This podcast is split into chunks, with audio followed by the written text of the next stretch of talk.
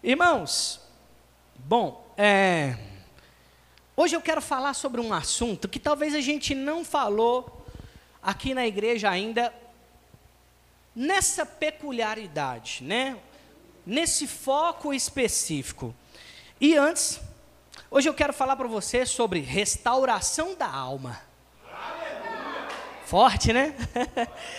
e antes de começar o nosso assunto, você sabe como nós somos uma igreja do ensino, então já vou indicar aqui alguns livros que falam sobre esse assunto.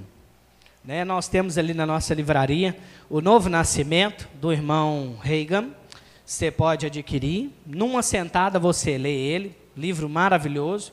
Nós temos especificamente, esse aqui então vai tratar do assunto com mais clareza ainda. O homem em três dimensões, falando sobre espírito, alma e corpo.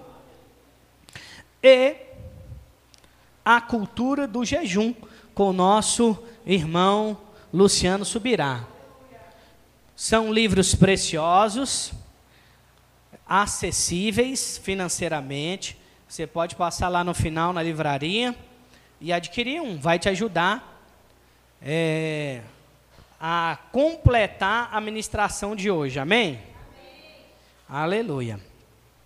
Então vai lá, abre comigo a sua Bíblia lá em 1 Tessalonicenses, capítulo 5, versículo 23.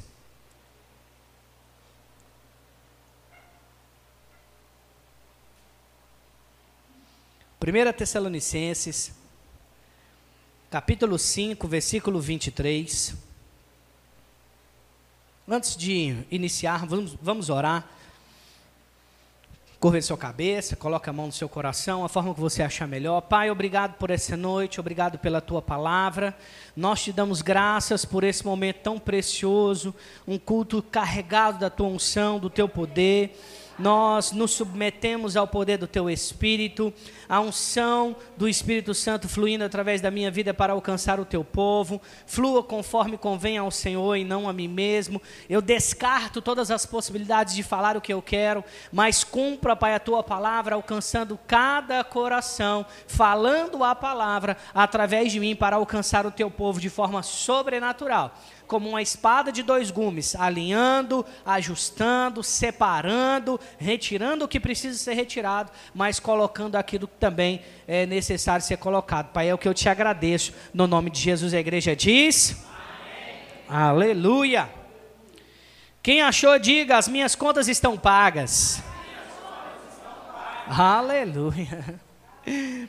Aleluia. 1 Tessalonicenses, capítulo 5, versículo 23, diz assim: O mesmo Deus da paz vos santifica em tudo. Oh, aleluia. Não, vos santifica pela metade. Não. Vos santifica só de vez em quando. Não. Vos santifica em tudo. Oh, aleluia. E ele diz: E o vosso espírito, alma corpo sejam conservados íntegros, irrepreensíveis na vinda do nosso Senhor Jesus Cristo. Aleluia. Irmãos, o apóstolo Paulo fala aqui sobre as, o campo das três dimensões do homem. Diga assim comigo: espírito, espírito alma, alma, e corpo. Aleluia. Então ele fala: olha, o Deus da paz vos santifique em tudo, tanto no espírito, quanto na alma, quanto no corpo.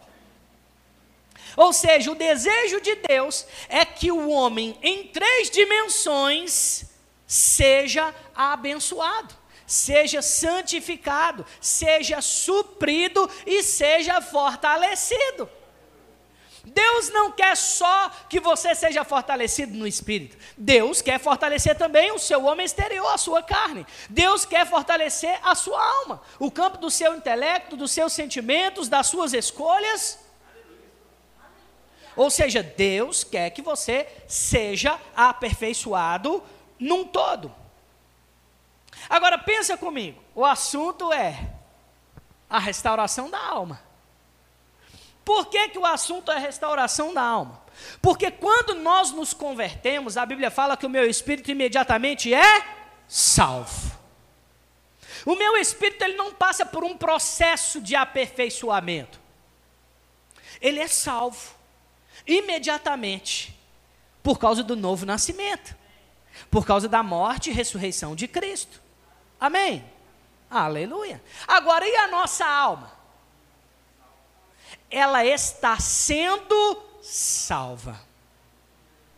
Ela está num processo gradativo de salvação. A nossa alma ela está num processo de melhora, de mudança, de crescimento, de alinhamento, de ajuste, de metanoia, de mudança de direção. Então não posso dizer que uma vez salvo, salvo para sempre. Esse é o maior erro porque eu preciso conservar a minha alma salva todos os dias. Então, todo dia eu preciso ter um comportamento transformado, todo dia eu preciso renovar a minha vontade, todos os dias eu preciso alinhar aquilo que o meu espírito deseja, todos os dias eu preciso me alimentar. Aleluia. Então, hoje, no campo do homem em três dimensões, nós vamos falar sobre a salvação da alma. Amém. Aleluia. Agora, só para introduzir, nós temos alguns visitantes, só para introduzir, como é que nós nos certificamos que o homem tem um espírito, possui uma alma e habita em um corpo? Abre comigo, se você quiser tomar nota, mas vai abrir aqui na tela também. Gênesis capítulo 1, versículo 26, por gentileza. Eu sempre falo que se você puder, traga um bloco de notas, anota tudo para que você possa estudar em casa. Gênesis 1, 26 diz assim: Também disse Deus: façamos o homem à nossa imagem, conforme a nossa semelhança Tenha ele domínio sobre os peixes do mar, sobre as aves do céu, sobre os animais domésticos, sobre toda a terra e sobre todos os répteis que rastejam pela terra. Me fala uma coisa, nesse versículo está dizendo que Deus criou o homem ou Deus está expressando o desejo de fazê-lo? Deus está dizendo, façamos. Ele não diz, está pronto. Então, primeiro Deus diz: façamos o homem. Façamos quem? Está no plural. Façamos o Pai, o Filho, né, que era a palavra, e o Espírito Santo. Então, os três estavam envolvidos na criação do espírito humano. Amém? A gestação veio de Deus. Começou nele primeiro, né? Aleluia. Agora, olha o próximo texto. 27. Criou. O primeiro texto diz: façamos. O segundo versículo diz: criou. Criou Deus, pois o homem à sua imagem, a imagem de Deus o criou, homem e mulher os criou. Aleluia. Então Deus cria primeiro o espírito humano para depois dar forma. Pastor, como assim? Olha só em Gênesis capítulo 2, versículo 7 dois, três textos que explicam para a gente de maneira muito clara. Gênesis capítulo 2, versículo 7. Ele diz: Então Deus, então formou o Senhor Deus o homem do pó da. Então quer dizer que o homem que estava sendo criado em Gênesis 26 era o homem espiritual. Mas agora Deus vai criar o boneco de barro. Então formou o Senhor Deus o homem do pó da terra e soprou-lhes em suas narinas. Esse fôlego aqui, a tradução é ruar, ruach, né? Ruach, ruach, que significa espírito, vento, espírito. Então Deus soprou o que estava dentro. Se Deus soprou, saiu de dentro de quem? De Deus. Então Deus soprou. Então, se Deus soprou em suas narinas, Deus soprou aquilo que estava dentro dele. E o homem passou a ser uma. Então, o espírito humano tem uma responsabilidade. A nossa conexão direta com o Pai. Como é que eu alimento meu espírito? Disciplinas espirituais, oração, oração em português, oração em línguas, jejum, meditação na palavra, leitura da palavra. Eu alimento meu espírito. Mas a Bíblia fala que o meu, Romanos capítulo 8 fala que a minha alma milita ou luta contra o espírito. Ó, minha carne milita contra o meu espírito, ou seja, a vontade dos dois são opostas.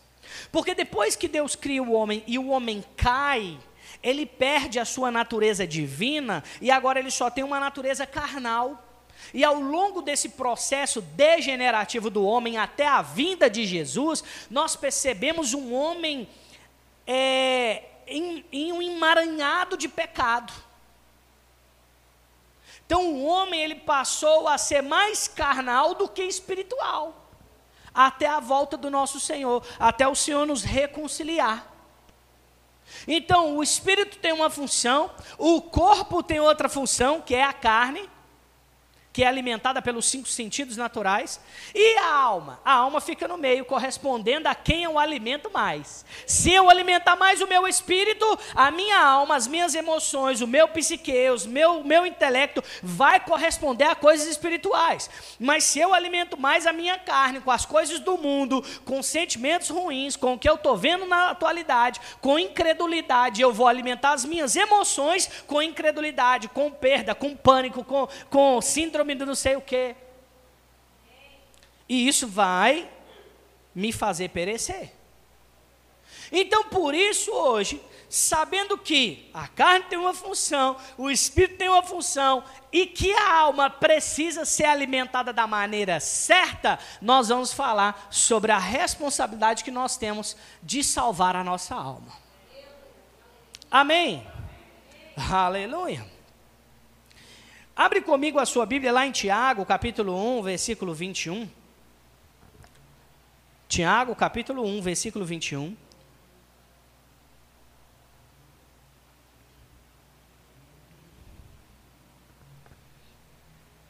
Aleluia.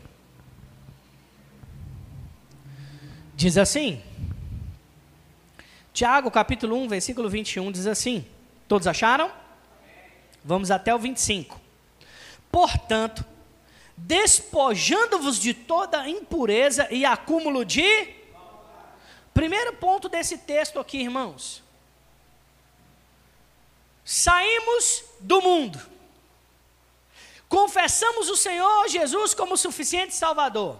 Romanos capítulo 10, versículo 9 e 10. É necessário crer com a boca, crer com o coração e confessar com a boca. Então eu criei em Jesus confessei com a minha boca, eu fui salvo. Não é assim? Mas nós sabemos quantos de nós aqui éramos ovelhas desgarradas. quantos de nós estávamos perdidos no mundo ao nosso próprio entendimento. Aí o dia que você se converteu, fala sério, você mudou de um dia para o outro? Ou houve um processo de restauração para que você pudesse crescer e chegar no nível que você está hoje. Não é assim? Normalmente é assim, né? Tem gente que pega rápido, mais rápido que outros, mas normalmente é assim. Então a primeira coisa é que quando uma pessoa nasce de novo, ela precisa passar por um processo, despojar de todo o acúmulo de impureza e de maldade. É um processo. E esse processo vai acontecer na minha alma. Porque a minha alma é responsável pela minha vontade, a minha alma é responsável pela minha vontade, pelas minhas emoções e pelo meu intelecto. Então, quando eu nasço de novo, eu preciso deixar de fazer a minha própria vontade. Eu preciso começar a colocar em prática aquilo que a palavra está me orientando. Por que, que muitas pessoas estão sofrendo com doenças psicossomáticas? Porque não estão abandonando seus velhos princípios, aquela caixa que carregava de conhecimento, as marcas do passado, as cicatrizes dos erros, e elas chegam na igreja e querem continuar com aquela bagagem. E aí por isso muito crente está perecendo, porque não entendeu que é necessário. Chegou em Jesus, confessou Cristo, começa um processo de abandonar todo acúmulo de maldade que estava sobre a sua vida. Porque agora você se torna uma nova criatura. Você se torna uma nova pessoa. Algumas pessoas esquecem que ao nos convertermos, precisamos agora viver uma nova vida. E não ficar vivendo a velha vida na igreja. É uma nova vida. Aleluia. Eu preciso viver uma nova vida. São novas estações, novas atitudes, novas coisas, novos hábitos. Aleluia. Aí ele continua dizendo, ainda no versículo 21. Depois que você deixa todo acúmulo de maldade, ele diz: acolhei com mansidão a palavra em vós implantada, a qual é poderosa para salvar a vossa alma. Se na alma está a vontade, as emoções e o intelecto,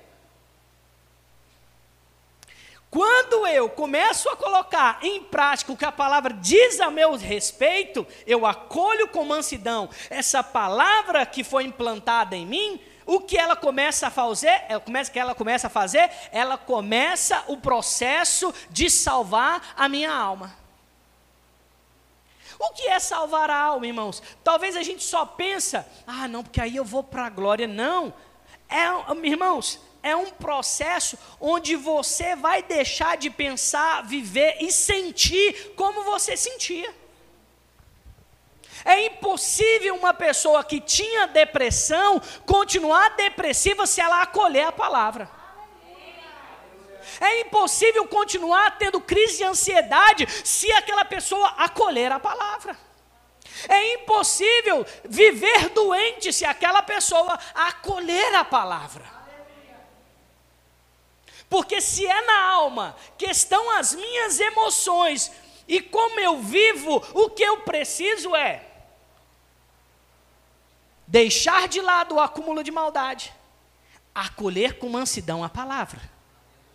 Deixar de lado o acúmulo de maldade, aquela velha vida, e pegar a palavra, e viver a palavra, e praticar a palavra, e andar na palavra, e viver a palavra, porque ela é poderosa para salvar a vossa alma. Não existe nada que as Escrituras dizem que pode salvar a vossa alma se não for a palavra. Aleluia. E aí ele diz no versículo, eu acho que é no 21, o meu está tudo junto aqui. Ele continua dizendo: Tornai-vos, pois, praticantes da palavra e não somente ouvintes, enganando a vós mesmos. Ou seja, se eu ouço e não pratico, eu tenho o conhecimento, mas eu não tenho a experiência da transformação porque eu não coloquei em prática. Eu sei que Deus cura, mas eu não sou, eu não recebo a cura porque eu não decidi crer e praticar. Aí muitas pessoas vivem assim dentro da igreja, vendo pessoas avançarem, vendo pessoas evoluírem, vendo pessoas crescerem no conhecimento e numa vida transformada, mas não experimentaram porque não colocaram em prática. Aleluia. Então ele diz: tornai-vos, pois, praticante. Então, nesses dois textos, vou continuar lendo, mas se nós percebermos, até onde eu li, ele fala: a primeira coisa que precisa acontecer se despojar de todo acúmulo de maldade. Então a vida que você vivia, esquece. Você precisa abandonar o conceito da sua velha vida. Os ensinos errados. Você precisa abandonar. A, a, a, os erros do passado ficam no passado. As atitudes do passado ficam no passado. Irmãos, Quantos de nós temos, poderíamos ter vergonha de narrar o nosso passado, de coisas que nós fizemos, o quanto nós fomos usados, infelizmente, pelo diabo para fazer coisas erradas. E o que o texto está dizendo é, é necessário. Não tem como você acolher a palavra sem abandonar aquilo que você conhece que você viveu. Então a primeira coisa, abandona toda impureza, todo acúmulo de maldade. Aí ele diz o segundo ponto, acolhe com mansidão. E o terceiro ponto, pratica isso que você acolheu. Aleluia! Você abandonou todo acúmulo de maldade. Você acolheu a palavra. Você pratica a palavra. É a prática que gera a experiência. Você não vai desfrutar de uma experiência assim como a Ju disse aqui, né? como a gente percebe, né, essa mudança nas falas, por exemplo, da Juliana. Juliana, primeiro dia que a Ju chegou, que ela falou assim, gente, vocês lembram? no dia de oferta? Gente, ó, eu não, é, não dizimava não. Mas eu vou colocar aqui as minhas moedas. Irmãos, a experiência começa assim. Quando você decide tomar uma atitude de fazer aquilo que a palavra fala, por enquanto é só conhecimento. Mas no dia que você decide colocar em prática, você começa a colher dos resultados daquela prática. A gente sempre fala assim, ó, cara, tá depressivo, tá triste, começa a rir. Para muita gente é loucura. Eu vou rir? Ah, eu não vou rir não. Para quê? Eu estou triste. Mas você vai ficar com os sentimentos? Ou você vai ficar com o que a palavra fala? A alegria do Senhor é a sua força.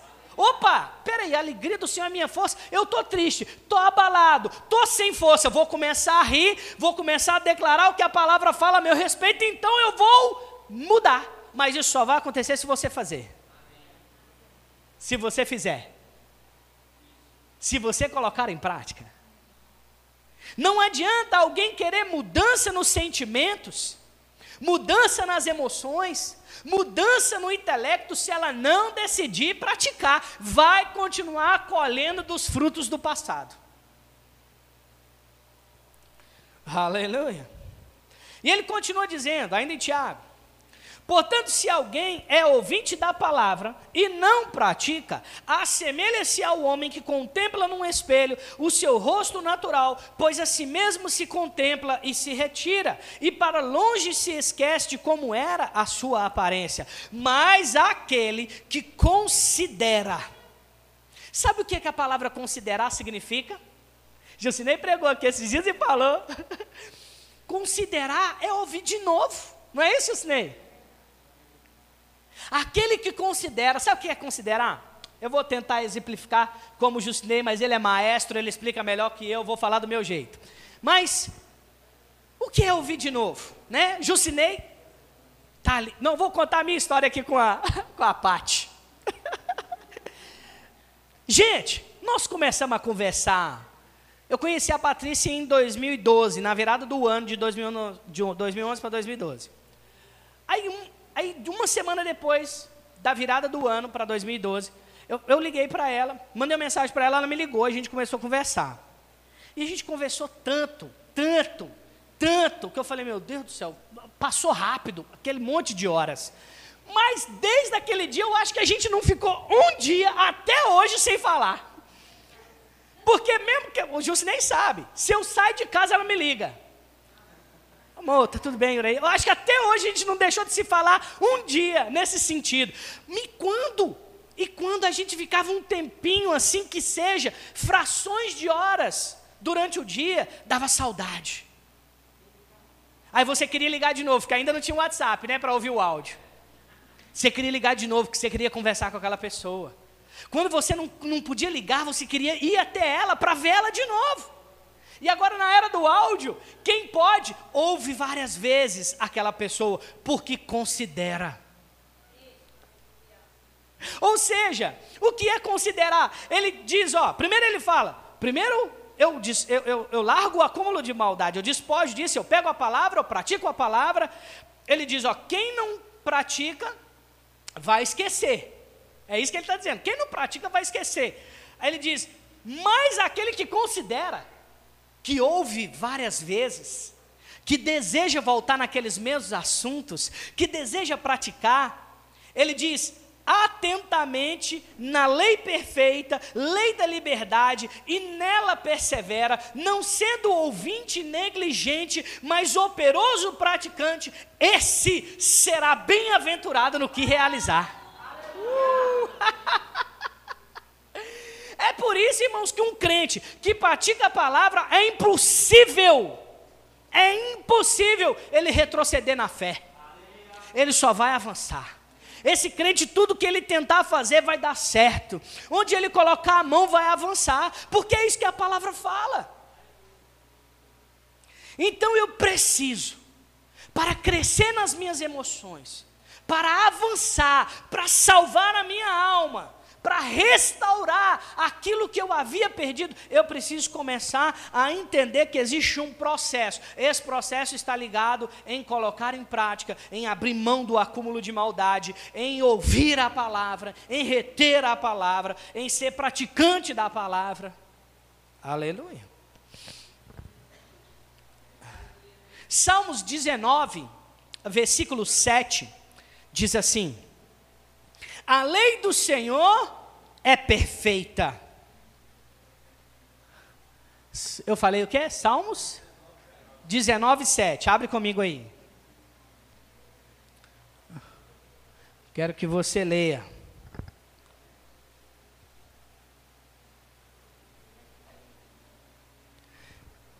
Salmo 19, 7. A lei do Senhor é perfeita e restaura Aleluia. Então a lei do Senhor restaura o quê? Não. É sério? É isso que esse texto está dizendo? Agora diga comigo: a alma é responsável pela vontade, pelas emoções e pelo intelecto. Então, se a alma é responsável pelas emoções, pela vontade e pelo intelecto, e a lei perfeita restaura a alma, quer dizer que se eu sou um ouvinte, praticante, eu vou crescer nas minhas emoções eu vou crescer nos meus sentimentos, eu vou crescer na minha vontade, e não crescer naturalmente, eu vou transformar a minha vida espiritual por completo, porque eu decidi restaurar a minha vida nas emoções, no intelecto e na vontade, porque eu decidi ouvir as Escrituras. Aleluia. Porque a lei do Senhor é perfeito e restaura a alma. O testemunho do Senhor é fiel e dá sabedoria aos simples. Aleluia. Olha o que está escrito, abre comigo em 1 Timóteo, 2 Timóteo, perdão. 2 Timóteo, capítulo 2, versículo 24. Abre lá comigo.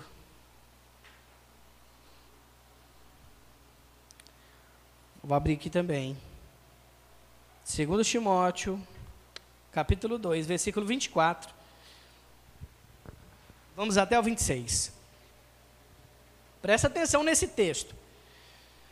Ele diz: Ora, é necessário que o servo do Senhor não viva, é, não viva a contender, e sim deve ser brando para todos, apto para instruir paciente, disciplinado com mansidão os que se opõem, na es, disciplinando com mansidão os que se opõem, na expectativa de que Deus lhes conceda não só o arrependimento para conhecerem plenamente a verdade, mas também o retorno à sensatez livrando-se eles dos laços do diabo, tendo sido feitos cativos por ele, por cumprirem a sua vontade. Talvez você não entendeu. Eu, eu também tive que ler algumas vezes para compreender esse texto. Por que, que esse texto eu trouxe ele para relacionar com a salvação da alma? Ele diz: olha, no 24 ele diz: é necessário que o servo do Senhor ele não viva a contender, e sim deve ser brando com todos e para instruir pacientemente. Agora, por que, que o servo do Senhor precisa instruir pacientemente? Ele precisa disciplinar com mansidão os que se opõem. Ele precisa pregar a palavra, em outras palavras, para as pessoas que ainda não se converteram. Por qual motivo? Ele diz: na expectativa de que Deus lhes conceda não só arrepimento, para conhecerem plenamente a verdade, mas também o retorno à sensatez. Ele diz: livrando-se dos laços do diabo, tendo sido feito cativos por ele, para cumprir a sua vontade. Quer dizer que, quando nós pregamos a palavra para alguém que não tem o conhecimento que você tem, que está perdido, ele está cativo na sua alma, nas suas vontades. E isso não foi de si mesmo, foram as experiências que o prenderam por efeito dos laços do diabo. Agora, quando eu prego a palavra, a verdade, o que, que vai acontecer? Nós pregamos na expectativa de que essa palavra ela vai ser poderosa, essa verdade vai ser poderosa para libertar aquela pessoa no campo daquelas emoções. Ele diz, o versículo, o último versículo, ele diz: mas também o retorno à sensatez, quer dizer que essa pessoa é insensata nas suas emoções. E o que pode livrar ela é apenas a verdade. Nada mais pode sarar aquele campo dos sentimentos que aquela pessoa precisa de bons resultados, se não for o ensino das Escrituras. Aleluia. As pessoas só, vo só voltarão à sensatez nas suas vidas, nas emoções, na sua vontade, se elas ouvirem a palavra. Por isso que eu digo, irmãos, quando uma pessoa diz para mim, eu conheço alguém que está depressivo, por exemplo, eu não sei se vocês sabem disso, mas ultimamente essas doenças psicossomáticas, depressão, síndrome do pânico é, é, e ansiedade, tem feito muitos jovens tentar suicídio. E aí eu te pergunto: será que se é uma pessoa não tem as suas emoções bem resolvidas, será que ela realmente não está precisando daquilo que você tem, que é o conhecimento da palavra? Agora, por que, que tem muitos crentes cativos? Nessas áreas, porque elas não estão ouvindo adequadamente o que a palavra fala sobre esse assunto. Aleluia. Aleluia. Aleluia.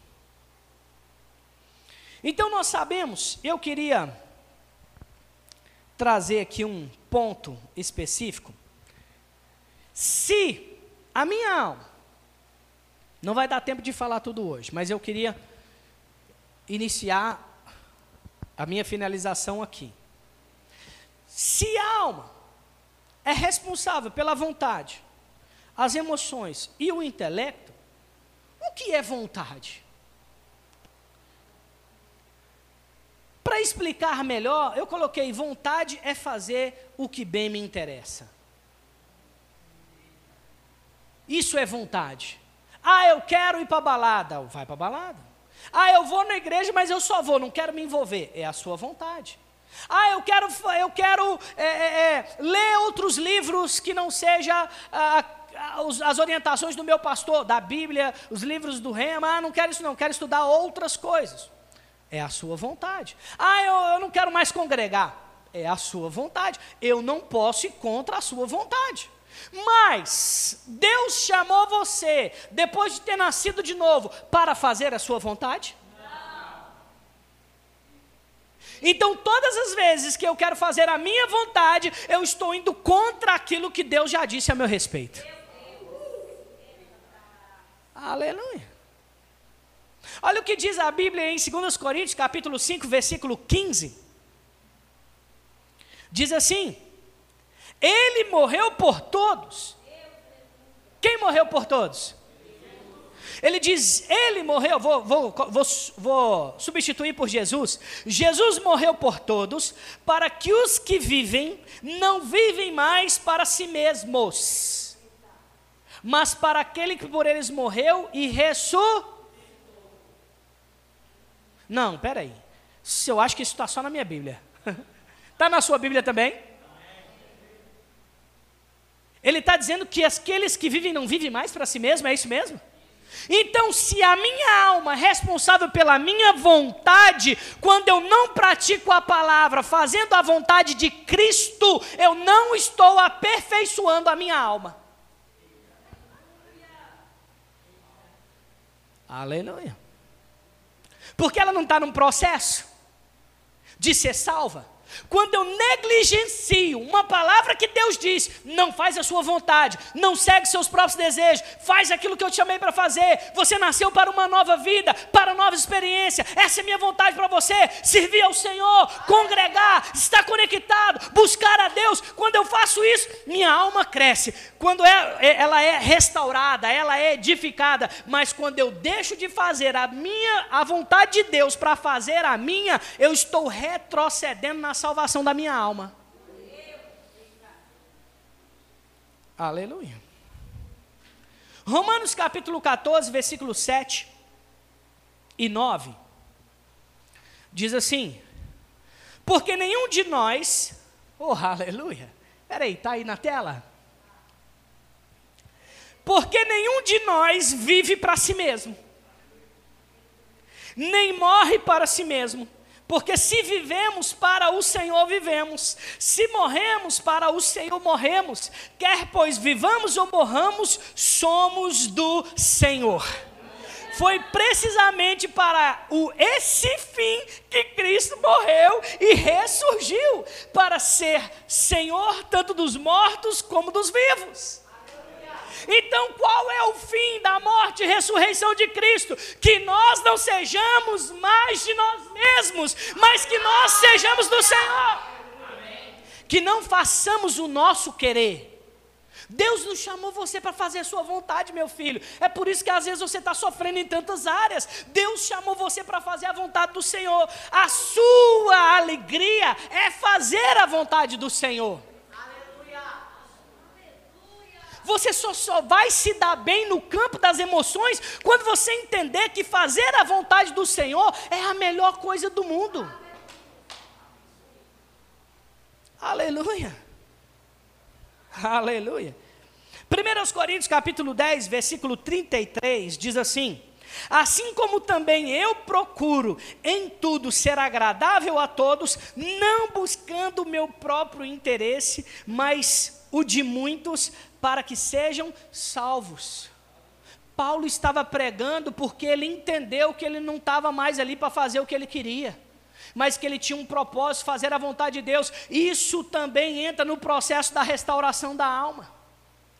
Você não nasceu para fazer o que lhe quer, o que dá vontade na telha, na teia.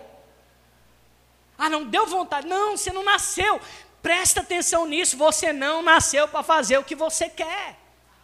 Você nasceu para fazer a vontade de Deus. Aleluia. Aleluia. Gálatas capítulo 2, versículo 19, diz assim: Gálatas capítulo 2, versículo 19, diz assim: Porque eu, mediante a própria lei, morri para a lei, a fim de viver para Deus, eu estou crucificado com Cristo. Meu Deus. Aleluia. Aleluia! Agora então eu entendi. Se a alma é responsável pela vontade, eu só vou entrar num processo de restauração da minha alma se a minha vontade não for mais minha. Até aqui você entendeu? Amém. Aleluia. Emoções. O que significa emoções? Emoções é uma sensação física e emocional que é provocada por algum estímulo que pode ser um sentimento ou um acontecimento. Vivenciar emoções é muito especial. Elas podem ser sentidas de forma diferente por cada pessoa. É a emoção que leva uma pessoa a reagir diante de um acontecimento. Ou seja, presta atenção. É a emoção que leva uma pessoa a reagir diante de um acontecimento. Então, peraí, pensa comigo. Reagir, você só pode reagir a algo que está acontecendo, mas a sua reação define o que você está crendo. Porque as suas emoções, elas podem esboçar tristeza, medo, alegria, felicidade ou raiva. Não é assim? As suas emoções elas podem esboçar tristeza, medo, alegria, felicidade ou raiva. Ela pode esboçar isso. Mas presta atenção nisso. Como eu vou combater as minhas emoções para que a minha reação não seja uma reação de incredulidade? Como eu vou combater as minhas emoções para não ser uma reação de tristeza? Como eu vou combater as minhas emoções para não ser uma reação, para eu não reagir diante de uma circunstância com raiva? Como eu vou combater? Diga assim comigo: eu vou combater as minhas emoções andando em fé. O que é fé? Definição bíblica. Ora, a fé é a certeza das coisas que se esperam, a convicção de fatos que não se veem. Eu não vejo, mas eu estou convicto de que aquela realidade bíblica é para mim. Sim ou não? Não é assim que a gente tem que pensar? Então, por exemplo, se aconteceu algo que era para me deixar muito triste no campo das minhas emoções, que é estar tá lá, a tristeza está nas emoções, na alma. Por que eu deveria me alegrar? Porque a palavra de Deus diz que a alegria do Senhor é a minha força. Eu não fico triste, não é porque eu estou querendo ficar triste porque foi uma situação ruim. Eu fico alegre porque eu ajo em fé eu vou combater as minhas emoções, eu vou combater os meus sentimentos de raiva, de tristeza, de medo, de angústia, na minha alma com fé. Agora, só é possível ter fé ouvindo a palavra. Não é possível ter fé ouvindo incredulidade. Não é possível você desfrutar de uma vida abundante em Deus sem fé, sem conhecer a palavra. Por que, que muitos crentes vivem em incredulidade? Porque não conhecem as Escrituras. Às vezes acham que conhecem, mas não conhecem a palavra. Como eu vou combater as emoções? Andando em fé. Porque a fé é a certeza de realidades que não existem, não se vê. Às vezes, o dinheiro não deu para pagar todas as contas. Né? O dinheiro não deu. E aí, vai ficar com raiva do seu chefe? Vai ficar com raiva do mundo? Vai ficar com raiva do marido? Vai ficar triste? O que, que você vai fazer? O que você vai escolher fazer? Você vai inundar suas emoções com tristeza? Você vai inundar suas emoções com raiva, com desespero, com loucura, ou você vai inundar suas emoções com o que a palavra diz: você é próspero em todas as áreas, em Cristo Jesus. Aleluia.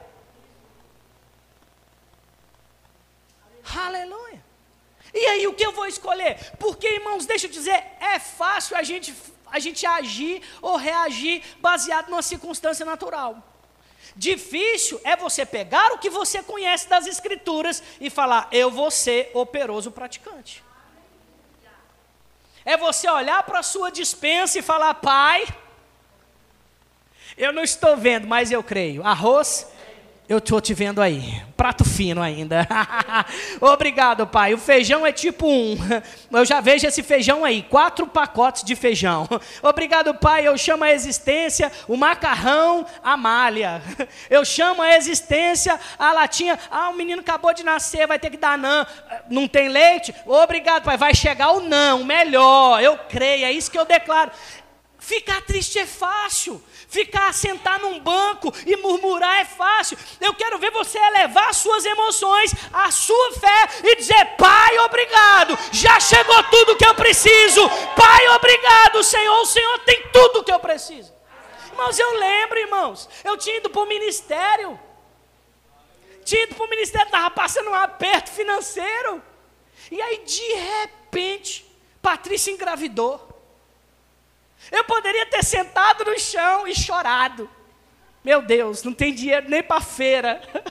Quanto mais para comprar um berço. Aleluia, coisa de menino é caro demais, gente.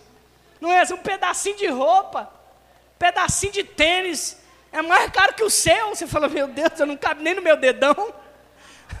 É 200 reais. Você fala, meu Deus do céu. Quando a Patrícia ficou grávida, irmãos, eu não tive outra reação. Eu coloquei a mão na barriga dela e disse: Pai, obrigado. O Senhor me supre em todas as coisas. Eu não vivo pelo que eu vejo, eu vivo no que eu creio. E o Senhor me supre. Obrigado, porque já chegou o berço, já chegou a reforma do quarto, já chegou o guarda-roupa. Já... Eu fui falando tanta coisa, irmãos.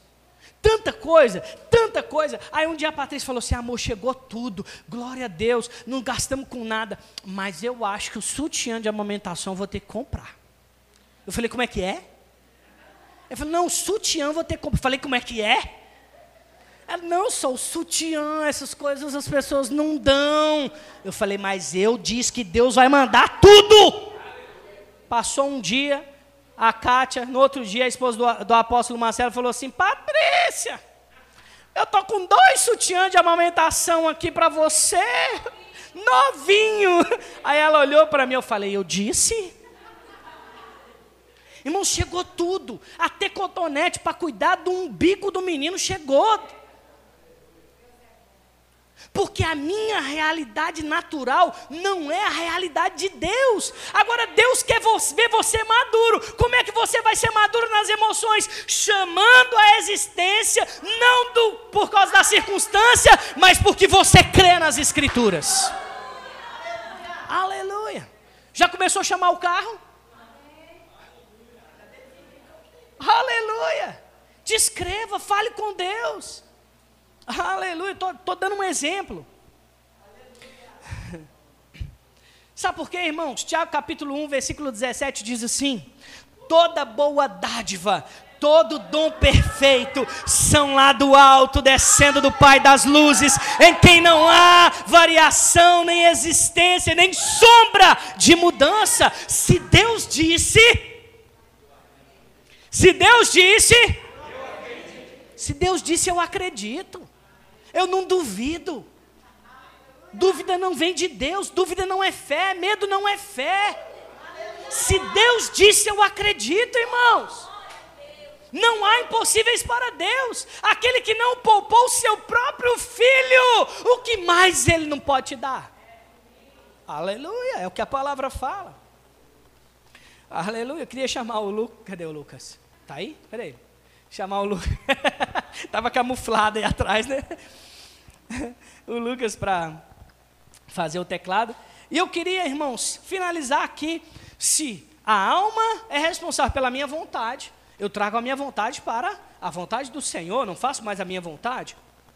Emoções, então, eu não vivo baseado nas emoções naturais, com as reações do mundo, ou conforme a sociedade diz, ou o que está passando no jornal. Eu, re, eu tenho uma vida emocional equilibrada na fé na palavra.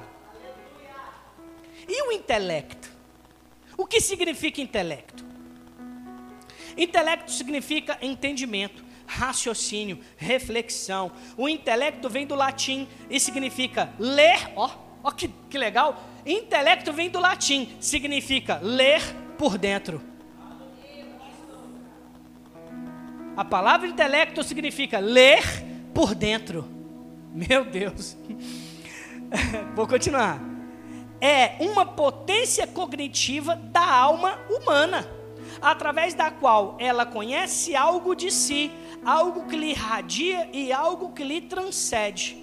O intelecto é uma faculdade, um ato que é exercitado através da inteligência.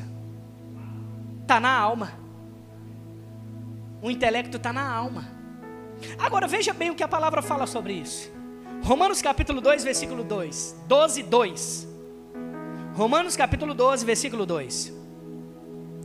E não vos conformeis com este, mas transformai-vos pela renovação da vossa. A palavra mente, no grego, significa mente incluindo igualmente as faculdades de perceber e entender bem, como a habilidade de sentir, julgar, determinar, faculdades mentais, entendimento, razão, no sentido mais estreito, como a capacidade para verdade espiritual, os poderes superiores da alma, a faculdade de perceber as coisas divinas.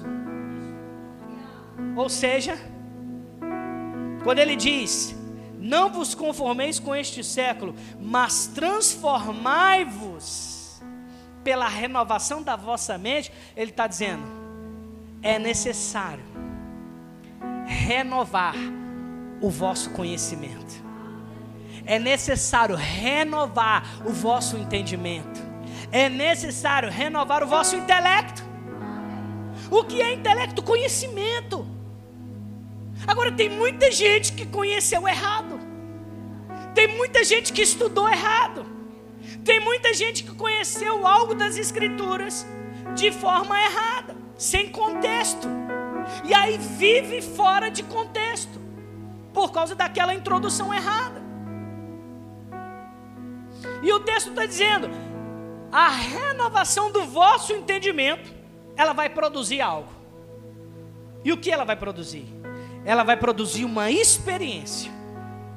Agora, essa experiência, ela pode ser boa, ela pode ser agradável e ela pode ser perfeita.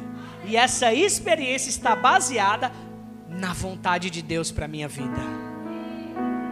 Aleluia. Então, renovando meu intelecto, eu estou salvando a minha alma, restaurando a minha alma. Agora, você sabe o que é restaurar? Vocês já viram aqueles Discovery, não sei do que? Aí o pessoal vai lá e acha umas coisas e tal, e começa a restaurar, né? Templos antigos, incas, maias, não sei o que. Aí os caras começam a escavar e tal, e ver aquelas esculturas. Algumas dessas esculturas eles levam para o museu e eles reconstroem aquelas esculturas. E eles buscam fragmentos que encaixam naquelas partes que se haviam fragmentado naquelas cicatrizes. A restauração da alma é exatamente isso. Eu restauro a minha vontade, que não é minha mais. Eu restauro as minhas emoções, que eu não vivo mais segundo as emoções naturais. E eu restauro o meu intelecto, não segundo os ensinos naturais. Não são verdades naturais que vai mudar a sua vida espiritual são verdades espirituais que são capazes de mudar as suas verdades naturais. Minha verdade natural não é possível restaurar a minha alma, mas verdades espirituais têm o poder de restaurar a minha alma em todas as áreas, num campo completo, na minha vontade, nos meus sentimentos, nas minhas emoções, na minha, no meu intelecto. E aí, quando eu restauro meu intelecto, o que é restaurar? Colocar o que é certo, tirar o que não é. Tira o que não é, tira o que está errado, tira o que te confunde, tira o que te atrapalha. Se permita ao novo de Deus tira aquela roupa velha e coloca uma roupa nova, zero no guarda-roupa. Aleluia. Eu preciso renovar o meu intelecto. 1 Pedro capítulo 1, versículo 14 e 15 diz assim: Como filhos da obediência, não vos amoldeis às paixões que tinhais anteriormente na vossa ignorância. Pelo contrário, segundo é santo aquele que vos chamou, tornai-vos santos também vós mesmos em todo o vosso procedimento. Antigamente você tinha isso mesmo, mas agora, agora é hora de renovar o intelecto. Agora é hora de experimentar algo da palavra nova. Efésios capítulo 5, versículo 17 diz assim: Por esta razão não vos tornei insensatos, mas procurai compreender a vontade do Senhor. Compreender está no intelecto. Aleluia. Provérbios capítulo 3, versículo 1, 1, do 1 ao 4, diz assim: Filho meu, não te esqueças dos meus ensinamentos, e o teu coração guarda os meus mandamentos, porque eles aumentarão os teus dias e acrescentarão anos de vida e de paz. Não te desamparem a bene, não te desamparem a benignidade e a felicidade. Atas ao seu pescoço, escreve-as na tábua do teu coração e acharás graça e boa compreensão diante de Deus e dos homens.